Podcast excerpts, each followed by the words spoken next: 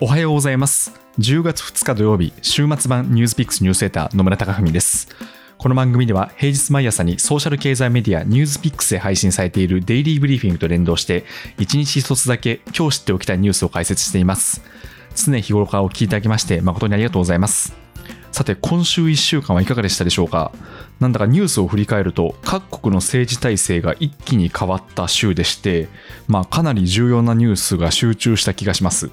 でこちらについては明日日曜日に経営競争基盤の塩野誠さんをお招きして日曜版ニュース小話でも詳しく分析していきますのでお楽しみにしていただければと思います。さて今日は平日に配信されましたニュースを一挙まとめてお送りします。週末のお供に1週間を振り返っていただければ嬉しいです。それではどうぞ。おはようございます。9月27日月曜日ニュースピックスニュースレター野村貴文です。この番組ではソーシャル経済メディアニュースピックスで毎朝配信されているデイリーブリーフィングと連動して5分間で一つだけ今日知っておきたいニュースを解説していきます。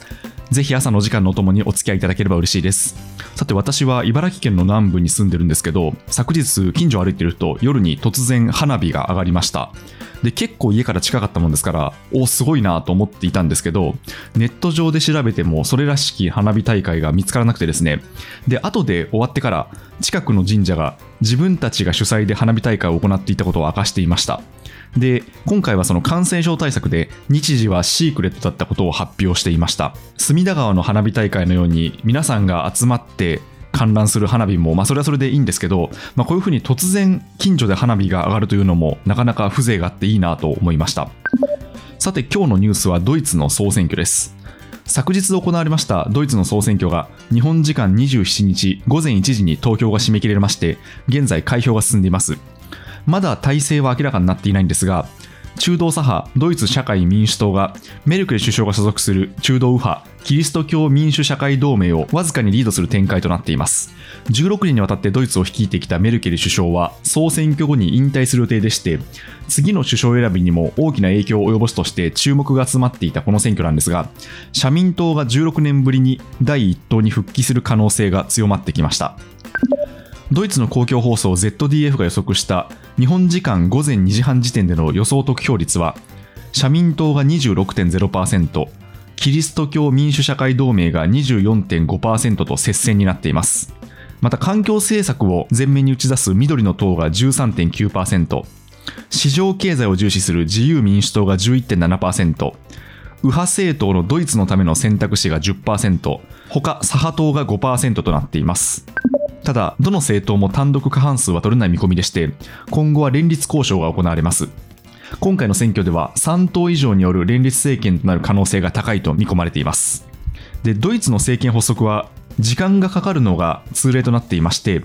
前回の選挙でも政権発足までにかかった時間は半年近くとなりまして、過去最長となりました。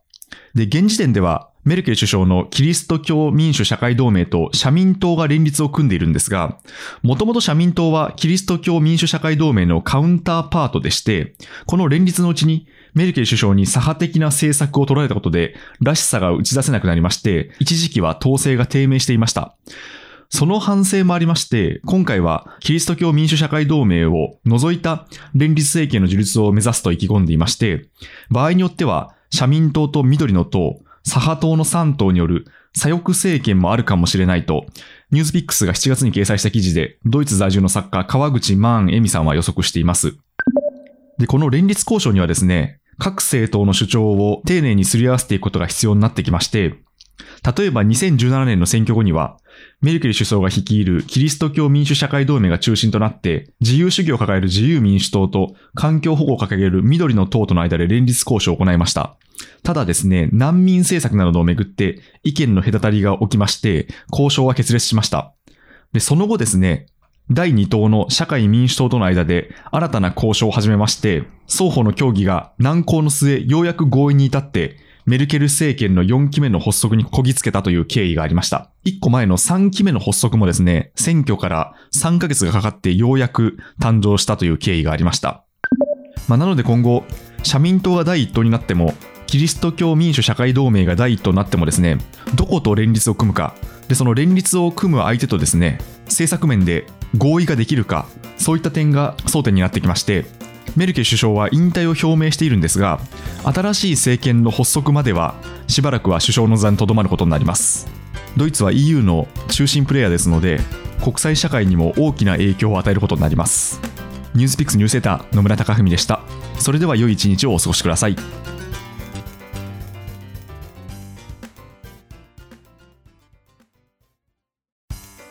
おはようございます。9月28日火曜日ニュースピックスニュースセーター野村貴文です。この番組ではソーシャル経済メディアニュースピックスで毎朝配信されているデイリーブリーフィングと連動して5分間で一つだけ今日知っておきたいニュースを解説していきます。ぜひ朝の時間のともにお付き合いいただければ嬉しいです。さて昨日はドイツ総選挙についてお伝えしたんですけどそちらの暫定結果が発表されました。これによると735議席のうち中道左派の社会民主党が前回よりも53議席多い206議席を獲得して第1党になりました。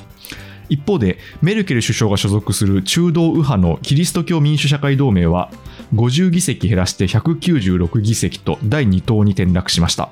ただどちらも過半数に届かず今後は連立交渉が行われていきます。でその際はですね第3党の環境政策を前面に打ち出す緑の党と第4党の市場経済を重視する自由民主党を取り込めるかが鍵を握る展開となっています。で投票から一夜明けた昨日27日には社民党の首相候補ショルツ氏が有権者が求めているのは我が党と緑の党それに自由民主党の政権だと訴えました。一方でキリスト教民主社会同盟のラシェット氏も同じく緑の党と自由民主党との連立を模索しています。ちなみに投開票前は社民党緑の党左派党による左派連立の可能性も取り沙汰されたんですが過半数に届かずこの組み合わせはなくなりました。つまりですね今後は二大政党のどちらが連立交渉をうまくやるかによって次の首相が決まることになります。ただ一方で緑の党は気候変動対策の強化に向けて積極的な財政出動を進めたい。一方で自由民主党は財政規律を重視しているということで政策の軸が大きく異なりまして連立交渉の取りまとめは難航することが予想されます。前回の選挙後は政権発足までに半年間がかかりましたが今回も時間かかることが予想されていましてその間はメルケル政権が続くことになります。さて今日は中国の電力問題に関するニュースです。不動産危機の陰で中国が電力不足ショックに直面しています。当局が環境対策として石炭を燃料とする火力発電所の発電抑制に動いたことが要因で全国の3分の2の地域で電力供給が制限されたと現地メディアが報じました。もともと中国は CO2 の排出量を2030年までに減少に転じさせて60年までに実質ゼロにする目標を掲げています。で、この目標達成に向けては、2021年のエネルギー量を3%削減する目標を設定していたんですが、今年前半に目標を達成したのは30の小地域のうち10の小地域にとどまりました。そのため、政府は最近 CO2 の排出削減措置を強化しているという背景がありました。で、これによって、すでにアメリカのアップルやテスラ向け部品を生産している工場が操業を停止しています。また、電力を多く使う産業への生産抑制装置が取られまして、モルガンスターレンによりますと、アルミの生産能力の約7%が停止、セメントも生産の29%相当の影響が出ています。野村ホールディングスのレポートによりますと、中国経済は7月から9月にマイナス成長になるという予測も示されています。また、2021年の成長率の予想を野村ホールディングスは8.2%から7.7%に下方修正しました。で気がかりなのが、ここに来て石炭や天然ガスの相場も世界的に高騰していまして、これが電力供給の妨げになっていることです。で中国の工場によっては、すでに10月の稼働予定日のうち15日間が停止を予定しているというところもありまして、この資源高が経済に与える影響が懸念されています。ニュースピックスニュースセーター野村貴文でしたそれでは良い一日をお過ごしください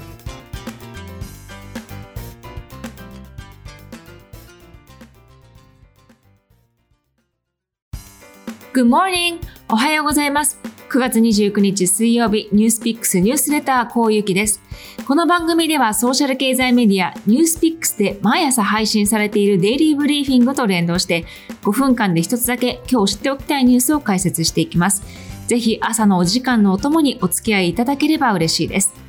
本題のニュースの前に気になるロボットの話題を一つ。アメリカ28日火曜日、アマゾンから出る出ると長らく噂されていたロボットが公開されました。その名もアストロで、小型の犬のサイズのロボットでした。テレビのような画面がついていて、車輪は3つあります。価格は999ドル、およそ10万円です。できることは何かというと、家族のお父さんにソーダを運んでといったように、物を部屋から部屋に運んだりすることができます。また、ビデオチャット、音楽をかける、留守中のセキュリティ管理をするといったこともできます。できないこととしては、アームの機能がないので、物を取ったり、掃除をしたり、階段を登ったりということはできません。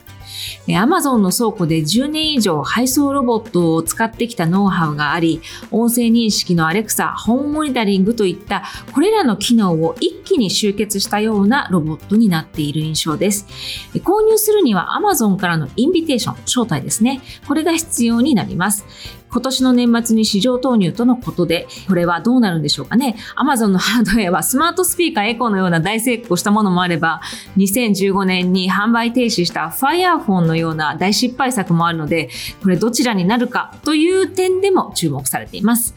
えさて、今日は原油をはじめとした資源価格が軒並み上昇しているというニュースです。原油価格市場で主な位置を占めるブレント原油。この先物価格が28日、一時1バレル80ドルを超えました。実際ここ1ヶ月で価格は25%上昇していて、ほぼ3年ぶりの高い水準になっています。なぜ原油が高騰しているのかという点ですが、理由は主に5つあります。で1つ目は、新型コロナウイルスのデルタ株が拡大した後に燃料の需要が急回復していること。二つ目、8月末にアメリカ南部に上陸したハリケーンで、石油関連施設に被害が出ていたんですが、この復旧に時間がかかっているということ。え3つ目は、主要な産油国が8月以降に予定した増産が思ったように進んでいないという背景があります。えこれは設備の整備が滞っているということが原因のようです。4つ目は、液化天然ガスや石炭価格が上昇していることです。ガスなどの燃料価格が高騰することで、代わりに石油を使おうという動きが起きているので、そのため需要が伸びています。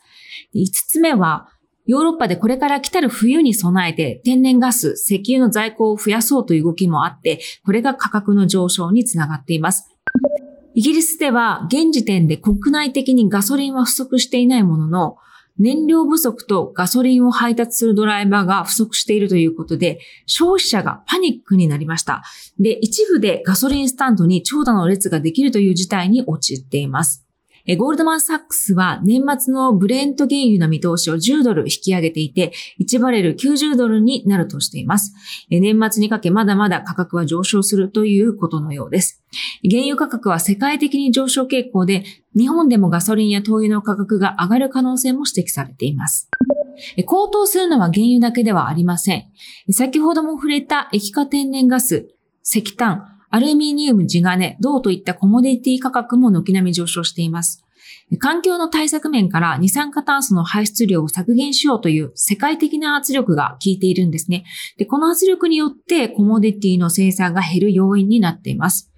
また、投資家からの圧力もあって、企業が増産のための新規投資を抑制しているという背景もあります。アルミの価格については昨日もお伝えしているんですけれども、中国のアルミの精錬所で環境対策から消費できる電力に制限がかかったことなどを受けて価格が高騰している側面もあります。経済誌ウォール・ストリート・ジャーナルはコモディティ投資家の声を伝えていて最近の値動きについてはこれまでにない価格の動きをしていると投資家が話しています。以上ニュースピックスニュースレターこうゆきでした。それでは Have a wonderful day 良い一日をお過ごしください。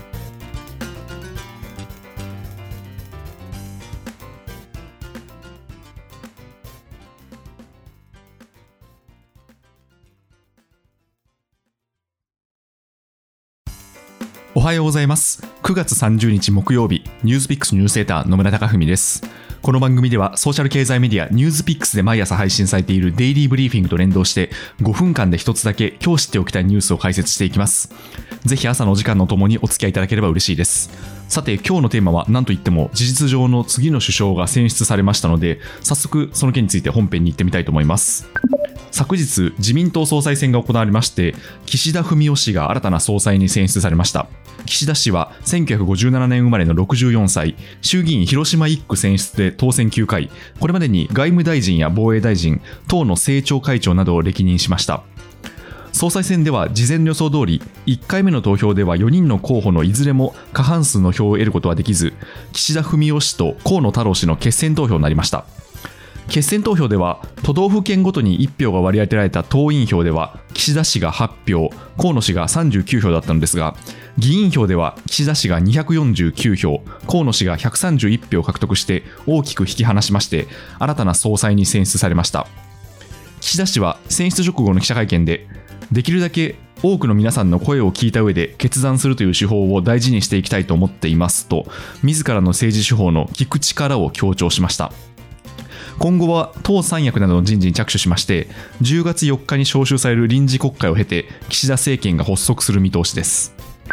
でちょうどニュースピックスは今朝解説新総裁岸田文雄はこれをやるという解説記事を出しまして詳しくはぜひそちらをご覧いただければと思うんですが岸田氏が主張する政策を振り返っていきます。まずコロナ対策では通常に近い社会経済活動を取り戻すことを目標としましてワクチン接種の加速、11月中の希望者全員への接種完了、それから年内のコロナ経口薬普及のための支援、そして徹底した人流抑制、さらには病床医療人材の確保の4本柱を掲げています。また、ニュースピックスの単独インタビューでは、菅政権の政策決定の仕方が見えにくかったことや、楽観的な見通しに基づく対応が問題だったとして、今後は決定プロセスや必要性を丁寧に説明すること、また最悪を想定した危機管理を行うという2つの原則を掲げました。具体的には、ワクチンパスポートの導入、検査の無料化、それから国が主導した野戦病院の開設や国公立病院のコロナ重点病院化を行うとしています。次に経済面なんですけど、新しい日本型資本主義を提唱しています。従来のアベノミクス路線は、企業の業績拡大といった成長の側面では成果が見られた一方で、格差が拡大するなど、分配の面で課題が浮き彫りになったと指摘しています。そこで企業が短期的な業績にとらわれずに従業員に還元しやすくための四半期決算の撤廃や、一方で下請けいじめの規制強化を打ち出しています。また、税金を投入しての子育て世帯の住居費や教育費の支援も打ち出しています。ちなみに、岸田氏のキャッチフレーズとして、格差を是正するために、令和版所得倍増計画を打ち出しています。で、これはですね、岸田氏の出身派閥、宏池会の創設者、池田隼人首相が打ち出した所得倍増計画にあやかったもので、戦後の高度経済成長を牽引した偉大な先達に自らを重ね演出する狙いがあったものとみられています。で、一方で安全保障では明確な姿勢が見えないという指摘があります。岸田氏は第二次安倍政権時代の2012年から17年の4年半余りにわたって外務大臣を務めまして、連続在任期間は戦後最長です。また、2017年には防衛大臣も兼務しています。で、その上で総裁選では中国を念頭に権威主義が拡大しているという懸念を示した上で、台湾海峡の安定や香港、ウイグルの人権問題への対処を掲げています。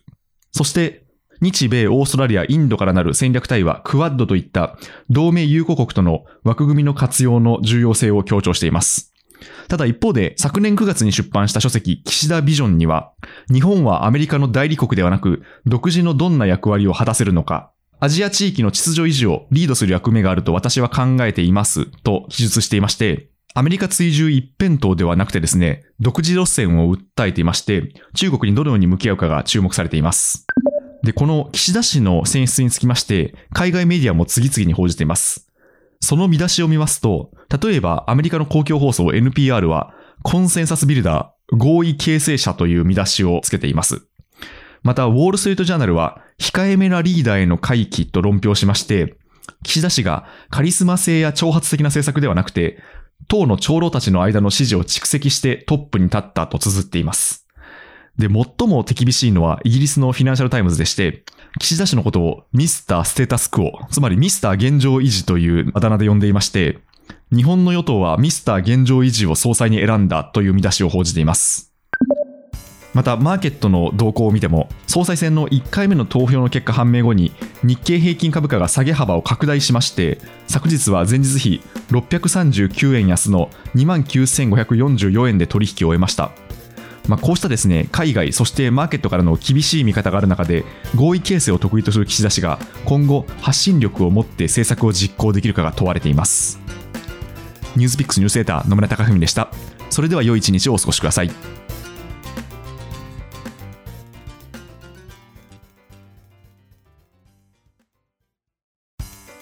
Good morning! おはようございます。10月1日金曜日、ニュースピックスニュースレターこうゆきです。